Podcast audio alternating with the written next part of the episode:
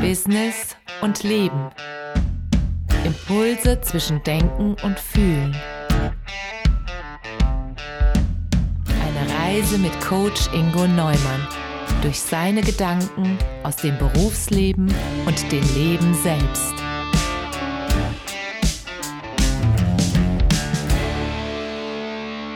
Nun haben wir uns mit dem beschäftigt, was uns innerlich antreibt, der Mission, der Vision. Wenn man jetzt also seine Vision entwickelt hat, ist es nun aber auch wichtig, sehr konkrete Ziele zu setzen. Und zwar Ziele, die man für geeignet hält, die Vision als Bild von dieser gewünschten Zukunft Realität werden zu lassen. Es bietet sich da durchaus an, mal vollkommen ohne Regeln ein Brainstorming zu machen. Was wäre konkret schön, wenn man es erreichen würde? Was müsste man denn schaffen, um die Vision Realität werden zu lassen oder auch zu stabilisieren? Wenn man dann reichlich kreativ gewesen ist, geht es darum, die Ziele festzumachen, zuzuordnen und überprüfbar zu machen.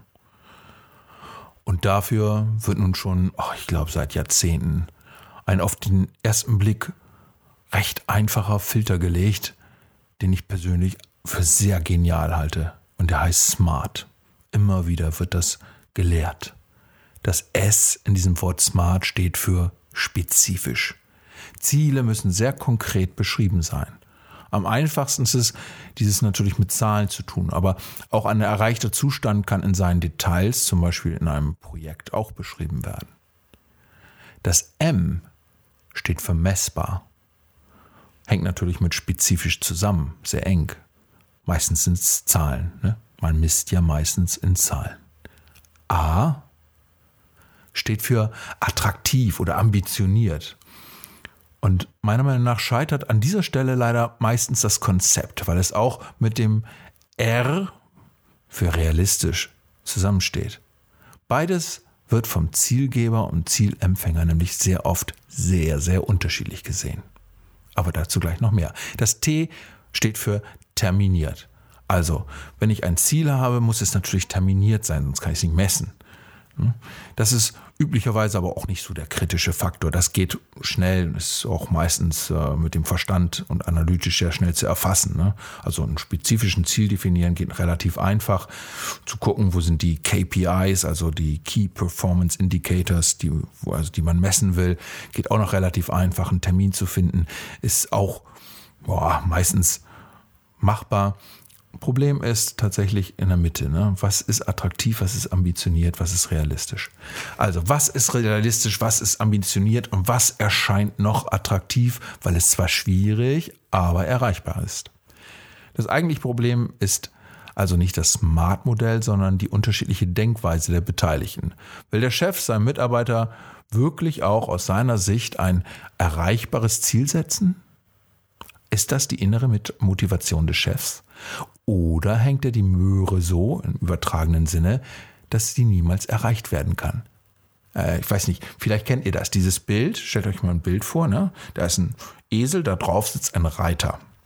Und dieser Reiter, ne, der hält in seiner Hand einen Stock, ne, wie so eine Angel. Davor hängt die Möhre, hängt da dran an dieser Angel. Und die hält er immer vor diesen Esel. Der Esel läuft und läuft und läuft ne? weil er ja die Möhre sieht, ne? die der Reiter dann so an seiner Angel hält, ne? aber er kann sie nie erreichen. Ja. Als Chef halte ich auch die Menschen und meine Mitarbeiter für Esel. Ja, es gibt auch immer wieder einen großen emotionalen Ballast, der aus der Kultur des Unternehmens, dem Menschenbild, der Schuldkultur und so weiter entstanden ist. In der Praxis sind Ziele also meistens auch sehr schwer zu kalkulieren, politischen, emotionalen und taktischen Überlegungen untergeordnet. Ein Mitarbeiter wird vielleicht darum kämpfen, seine Ziele sehr niedrig zu halten, damit er sie auf jeden Fall erreicht und dann seine Ruhe hat und erfolgreich dasteht. Ein Chef wird aus dieser Kultur heraus tendenziell die Ziele zu hoch setzen, damit sich der Mitarbeiter maximal anstrengt und er sich nicht in die Hängematte legt. Und er geht davon aus, dass das Ergebnis so besser ist, als wenn die Ziele zu niedrig sind. Es kann auch sein, dass ein Mitarbeiter weiß, dass im nächsten Jahr wieder etwas draufgepackt wird, wenn er die Ziele erreicht. Also wird er ganz gezielt die Ziele knapp verfehlen.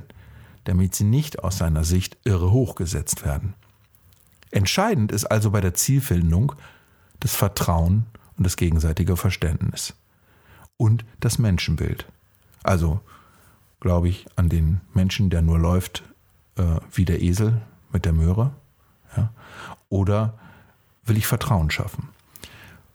Schaffe ich das als Chef, führt das zur Identifikation mit den Zielen und auch zu einer echten nachhaltigen Motivation. Eine kleine Lücke zwischen den gegenseitigen Sichtweisen darf natürlich sein. Ist die Lücke aber zu groß, dann kippt das Ganze. Der Mitarbeiter ist resigniert, hat auch keine Lust, sich groß zu streiten und sagt, ja, ja, das, das schaffen wir schon. Ne? Oder klasse Ziele, ja. Und hinten im Kopf denkt er, pff, sind so oder so nicht realistisch. Und ich mache genauso weiter wie bisher auch.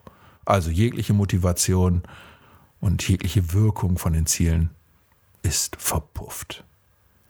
Hier ist also wertschätzender Umgang gefragt. Das ist entscheidend, wenn ich das verhindern will.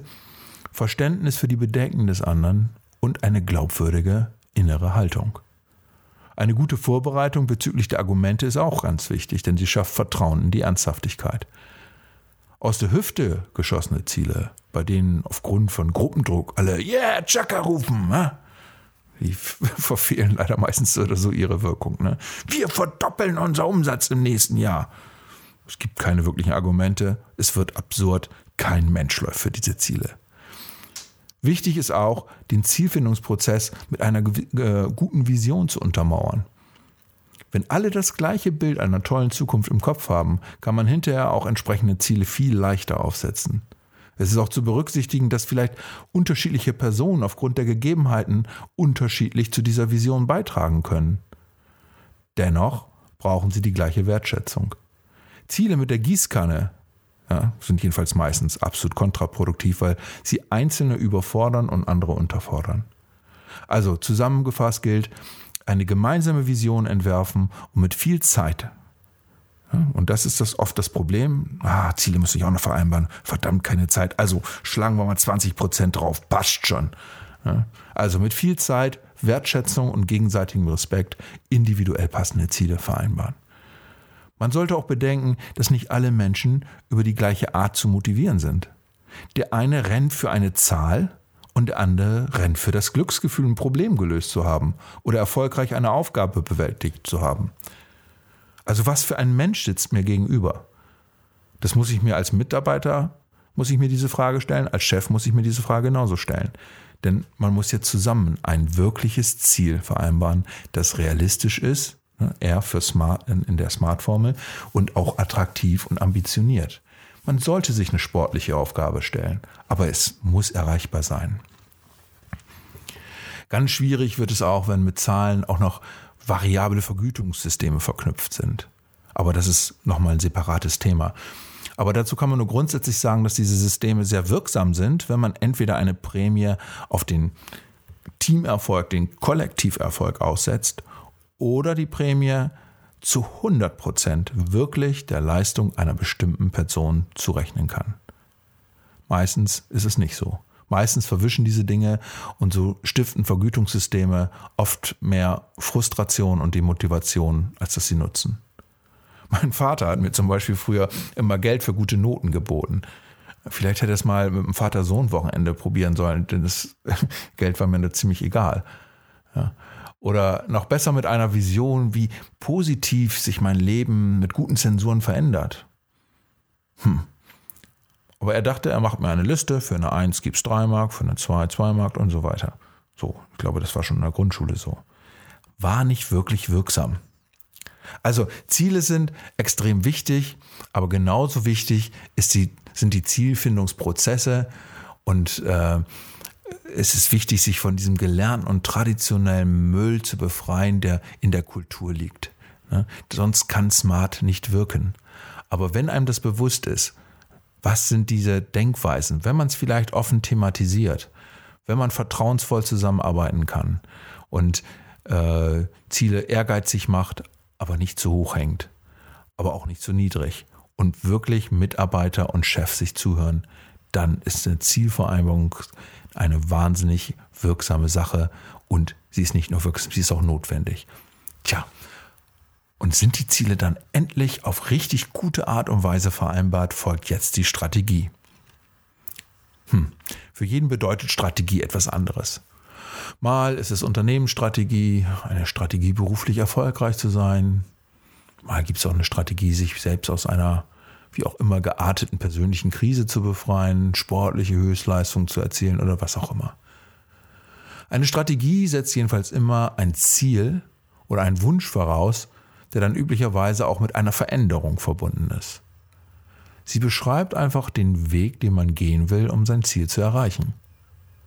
Ist der Weg einfach erstmal gut beschrieben, kann man danach auch die notwendigen Maßnahmen angehen, wie man sein Ziel konkret erreicht und diesen Weg auch gehen will. Detailliert, Step by Step. Oft gibt es unterschiedliche Wege, also unterschiedliche Strategien, wie man sein Ziel erreichen kann.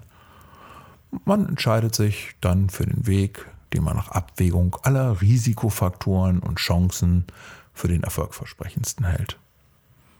Ganz wichtig bei der Auswahl der Strategie ist natürlich auch eine sorgfältige Einschätzung des Umfeldes, in dem man sich bewegt. Also zum Beispiel der Veränderungsdruck, unter dem man steht. Oder anders gesagt, auch die Freiheit, die man in der Gestaltung einer Strategie hat. Ein VW-Konzern kann als Strategie sicher sukzessive die Transformation in die E-Mobilität kontrolliert durchführen.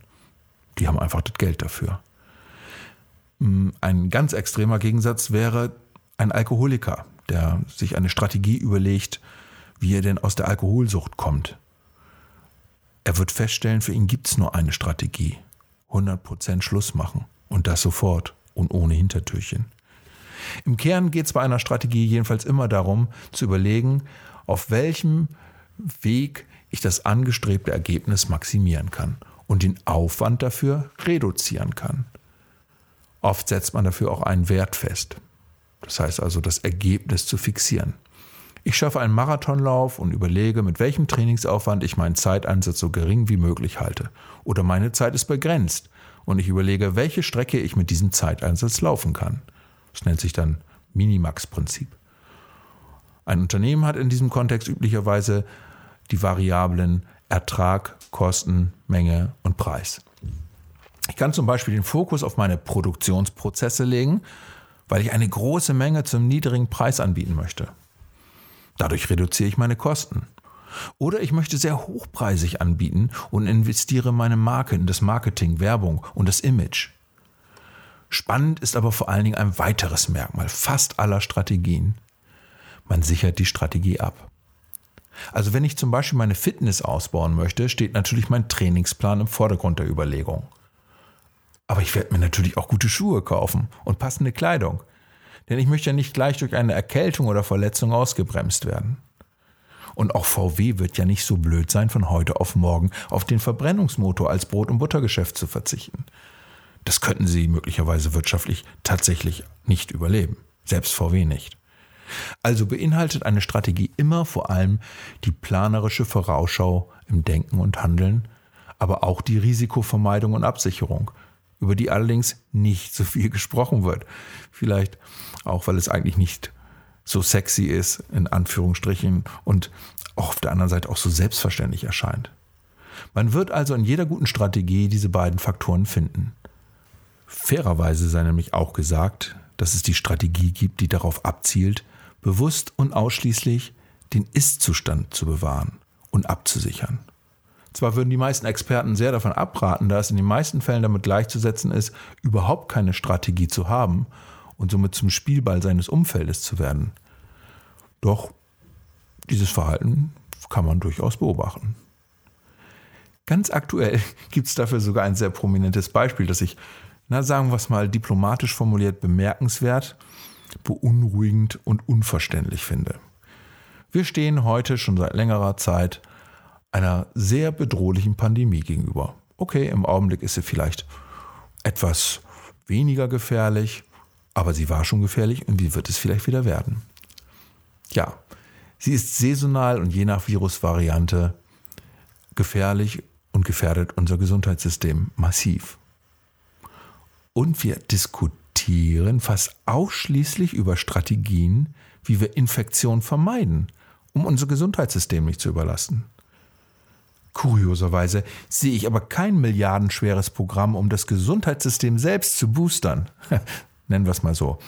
Sodass es zukünftig auf Belastungspeaks besser vorbereitet ist. Da wäre ja vieles vorstellbar. Ne? Aktuell kriegerische Auseinandersetzungen. Ja, vielleicht wird der Ukraine-Krieg irgendwie zu uns getragen. Nukleare Unfälle, Ausfälle von kritischen Versorgungssystemen, Naturkatastrophen und so weiter.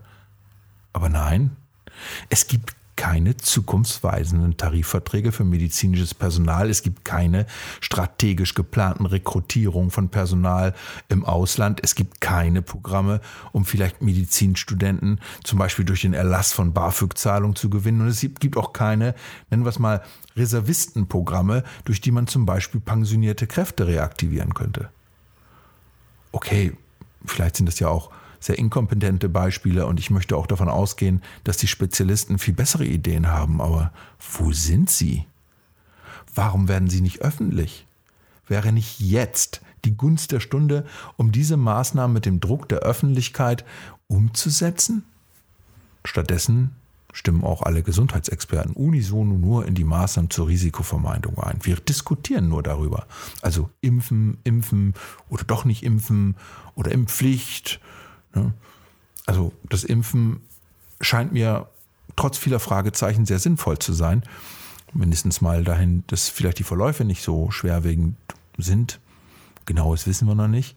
Äh, aber wo bleibt denn nun der primäre und nach vorne gewandte Teil einer Strategie? Wenn wir uns immer nur absichern, wenn wir immer nur das Gesundheitssystem schützen wollen wir müssten doch jetzt unser Gesundheitssystem massiv aufrüsten. Stattdessen scheint es einfacher zu sein, für komplexe Herausforderungen einfache Antworten und exklusive Sündenböcke zu finden, wie die Impfgegner, die Verschwörungstheoretiker. Hm, okay, eine Systematik, die zwar in der Geschichte immer schon gut funktioniert hat, aber der Preis, den man durch gesellschaftliche Spaltung und Aufgabe unserer demokratischen Freiheitsrechte zahlen würde, ist schon extrem. Dennoch ist es ein Preis, den man zahlen kann und vielleicht auch muss, wenn man das Vertrauen hätte, dass auch die gestalterische Komponente einer Strategie gleichermaßen im Vordergrund steht. Also Aufrüstung des Gesundheitssystems, nicht immer nur Schutz, dass nichts reinkommt. Ja, sollte diese Lücke, ich nenne es sogar mal den blinden Fleck der Corona-Strategie, jetzt zufällig auch Spezialisten aus dem Gesundheitswesen auffallen, dann würde ich einfach gerne sagen, Leute, macht den Mund auf. Mobilisiert jetzt eure Lobbygruppen und PR-Spezialisten. Jetzt ist die Zeit. Denkt und handelt strategisch und zwar vollständig, nach vorne gewandt und auch nach hinten gewandt. Okay, aber auch vor allem nach vorne gewandt und macht der Politik das berühmte Feuer unterm, naja, ihr wisst schon. Eine Stillstandsstrategie erscheint mir persönlich als unverantwortbar im Hinblick auf die Herausforderungen, die vielleicht noch vor uns liegen. Ich würde mir darum sehr eine gestalterische und nach vorne gewandte Strategie wünschen, die auf Grundlage des bisher Gelernten positive Veränderungen gestaltet und nicht nur Risiken vermeidet. Tja, nun habe ich mich bei der Strategie so heiß geredet und der Logik müsste jetzt eigentlich im nächsten Podcast folgen noch eine, einen Beitrag über das Thema Maßnahmen und Kontrolle. Aber ich glaube, es ist relativ einfach. Hier gibt es am wenigsten Probleme und Dissensen und das ist sehr gut geübt in den meisten Unternehmen und die meisten Menschen denken so. Das Problem ist also nicht die Maßnahmenfindung, sondern die Basis, auf der man Maßnahmen plant. Und das ist eben ganz klar Vision, Ziele, Strategie und dann die Maßnahmen. Und wenn ich die Maßnahmen habe und schön auch belegt habe mit Beschreibung, mit Verantwortlichkeiten, mit Termin, dann gibt es die Kontrolle. Ja, waren die Maßnahmen wirksam und waren die Maßnahmen erfolgreich? Wenn nicht, was muss ich modifizieren? Dann kommt wieder die Diskussion, dann überprüfe ich meine Vision, dann geht der Kreis von vorne rum. Also Maßnahmen und Kontrolle möchte ich jetzt nicht separat mit einem Beitrag noch belegen, weil ich glaube einfach, das läuft.